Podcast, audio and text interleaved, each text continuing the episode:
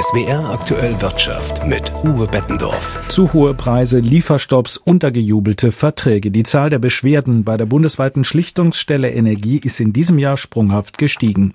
Die Schlichtungsstelle wurde vor mehr als zehn Jahren eingerichtet, um bei Streitigkeiten zwischen Verbrauchern und Energiefirmen eine außergerichtliche und einvernehmliche Lösung herbeizuführen.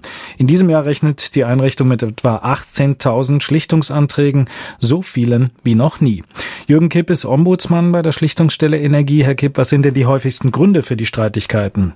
Die häufigsten Gründe sind sicherlich Preiserhöhungen verursacht durch die Energiekrise und damit einhergehende Erhöhung der Beschaffungskosten für die Energieversorger.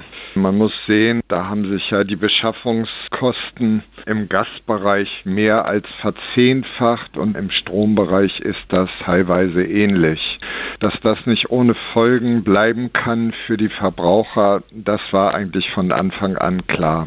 Jetzt sind Preiserhöhungen, wie wir sie gerade erleben, natürlich immer ein Grund, sich aufzuregen. Wie häufig sind die Beschwerden der Verbraucherinnen und Verbraucher denn tatsächlich auch berechtigt? Ja, man muss das sicherlich zunächst erstmal einordnen. Wir haben in Deutschland über 40 Millionen Energielieferungsverträge. Also wenn Sie dem gegenüberstellen die Zahl von, sagen wir mal, 18.000 Beschwerden, die wir in diesem Jahr erhalten werden, dann ist das natürlich aufs Ganze gesehen eine relativ geringe Zahl.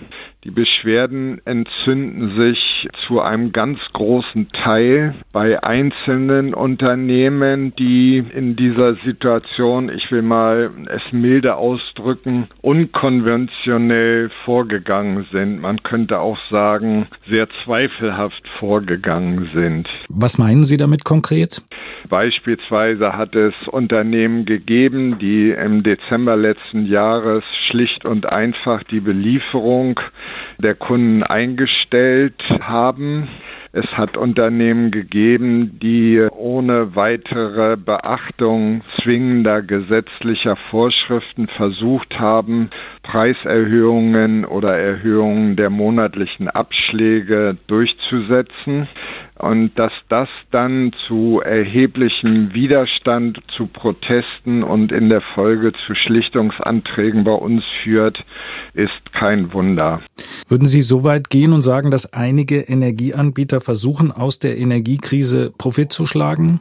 Ich würde mal ein bisschen vorsichtiger formulieren.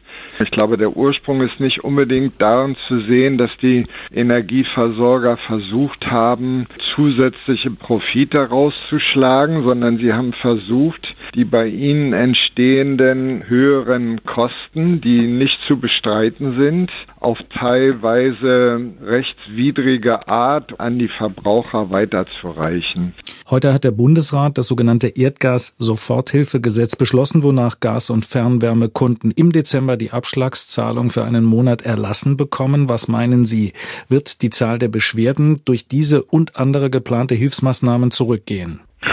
Ehrlich gesagt ist das unsere Hoffnung. Ob das so eintritt, dazu wage ich keine Prognose. Meine Erfahrung als Jurist sagt mir, wenn ein Gesetz unter solchem Druck zustande kommt, dann wird es notwendigerweise neue Zweifelsfragen und neue Probleme mit sich bringen. Das ist eigentlich immer so. Also hoffe ich, dass die Zahl der Beschwerden zurückgeht, aber ebenso gut kann auch passieren, dass die Zahl der Beschwerden zunächst einmal zunimmt, weil es Unklarheiten oder Unstimmigkeiten im Gesetz gibt. Und bei der Strom- und Gaspreisbremse wird das nicht anders sein. Danke an Jürgen Kipp, Ombudsmann bei der Schlichtungsstelle Energie, die in diesem Jahr gefragt ist wie nie. Das Gespräch haben wir vor der Sendung aufgezeichnet. Die Bundesregierung verstaatlicht das angeschlagene Gasunternehmen Securing Energy for Europe SEFE. Das Wirtschaftsministerium begründet die Maßnahme mit der drohenden Insolvenz der früheren Gazprom-Tochter. Dies würde die Versorgungssicherheit in Deutschland gefährden. Deshalb will der Bund jetzt durch frisches Kapital das Unternehmen übernehmen und neu aufstellen. Bislang galt nur eine Treuhandverwaltung der Sefe. Sprich, der Bund führt seit April über die Bundesnetzagentur das operative Geschäft der früheren Gazprom Germania. Jetzt erfolgt die komplette Verstaatlichung, wodurch der bisherige Eigentümer, der russische Gazprom-Konzern, seine Stellung verliert. Über eine Entschädigung werde noch verhandelt, heißt es aus dem Bundeswirtschaftsministerium. Eine gütliche Einigung mit der russischen Seite ist allerdings kaum zu erwarten. Finanzieren will der Bund die Verstaatlichung mit Geldern aus dem milliardenschweren Wirtschaftsstabilisierungsfonds, der die staatlichen Hilfsmaßnahmen gegen die Energiekrise tragen soll. Geplant ist, der SEFE eine Viertelmilliarde Euro an Stammkapital zuzuführen und die schon bisher gewährten Darlehen nochmals zu erhöhen von knapp 12 Milliarden Euro auf knapp 14 Milliarden Euro. Martin Polanski, Berlin. Vor kurzem noch galt Sam Bankman-Fried als heller Stern am Kryptohimmel am vergangenen Freitag, aber musste die Handelsplattform für Kryptowährungen Insolvenz anmelden. Inzwischen ermitteln die Behörden auf den Bahamas, ob die mögliche Veruntreuung von Kundengeldern zu dem spektakulären Absturz geführt hat. Im Feuer stehen jetzt nicht nur Investitionen in Milliardenhöhe bei FTX, die Pleite belastet den gesamten Kryptomarkt. Aus Frankfurt berichtet Konstantin Röse. Kurze Hosen, T-Shirt, Wuschelfrisur. So präsentierte sich Sam Bankman-Fried, Gründer von FTX, einer der größten Kryptobörsen der Welt, gerne. Gefeiert wurde der 30-Jährige als der nächste Warren Buffett, sammelte Milliarden für sein Unternehmen ein. Auch dank seiner großen Sprüche, wie vor einigen Monaten in einem Interview mit dem Forbes Magazine, als es um sein Vermächtnis ging. Ich gebe einen Scheiß auf mein Vermächtnis, das ist nicht wichtig. Ich denke, was zählt, ist der Einfluss, den ich am Ende auf die Welt habe. Für viele Kunden klingt das wie purer Hohn. Darunter Models, Silicon Valley und Wall Street Größen. Sie alle glaubten an seine Story und fühlen sich betrogen. Denn angeblich soll Bankman-Fried Kundengelder in Milliardenhöhe dazu verwendet haben, Finanzlöcher bei seinem Hedgefonds Alameda Research zu stopfen. Schon vergangenen Sonntag gab es Berichte über Zahlungsschwierigkeiten, Kunden verloren das Vertrauen, zogen Milliarden ab.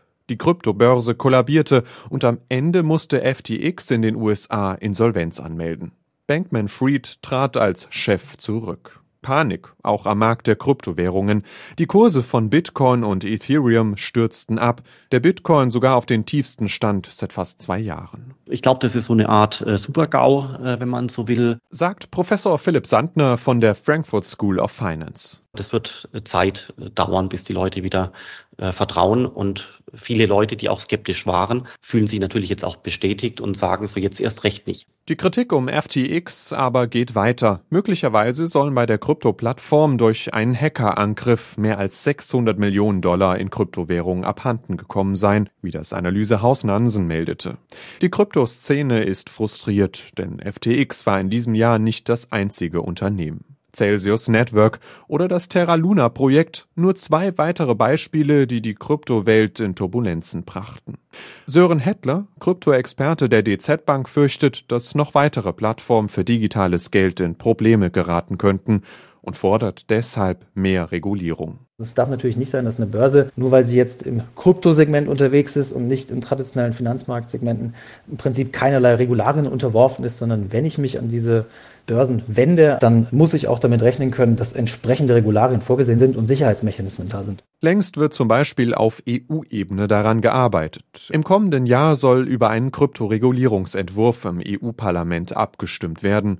Auch Verbraucher sollen endlich besser geschützt werden. Die Pleite von FTX belastet den gesamten Kryptomarkt aus Frankfurt. Der Bericht von Konstantin Röse. In der deutschen Metall- und Elektroindustrie hat die IG Metall ihre Warnstreiks fortgesetzt. Seit Ende der Friedenspflicht vor gut zwei Wochen haben sich bereits mehr als eine halbe Million Beschäftigte an den Ausständen beteiligt. Schwerpunkt der Streikaktionen war heute Baden-Württemberg mit mehr als 10.000 Teilnehmerinnen und Teilnehmern. Am Abend will der Vorstand der Gewerkschaft über das weitere Vorgehen beraten. Und damit zur Börse. Nachdem der DAX in der vergangenen Woche bereits um mehr als fünf Prozent gestiegen ist, geht's zum Wochenstart weiter bergauf. Nach amerikanischen Inflationsdaten hoffen Anleger auf behutsamere Zinserhöhungen in den USA. Dazu kommt die Hoffnung auf weitere Lockerungen der Pandemiebeschränkungen in China.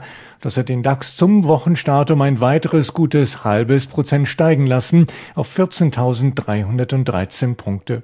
Zu den deutlichen Gewinnern im DAX gehörte der Chippersteller Infineon mit einem Plus von 7,5 Prozent. Die Münchner schrauben ihre Ziele höher und bauen ein neues Werk in Dresden. Die Automobil-, Industrie- und erneuerbare Energienmärkte zeigen eine zunehmende Dynamik und dauerhaft starke Wachstumsfaktoren, heißt es von Infineon. Künftig soll der Umsatz im Jahr um mehr als 10 Prozent wachsen, statt wie bisher erwartet um 9 Prozent. Hingegen hat in der zweiten Börsenliga das Biotech-Unternehmen Morphosis massiv gelitten, weil es bei einem Kandidaten für ein Alzheimer-Medikament in der Forschung einen herben Rückschlag gegeben hat. Morphosis-Aktien sind um fast 30 Prozent eingebrochen, auf den tiefsten Stand seit zwölf Jahren. Jan Plate, ARD Börsenstudio.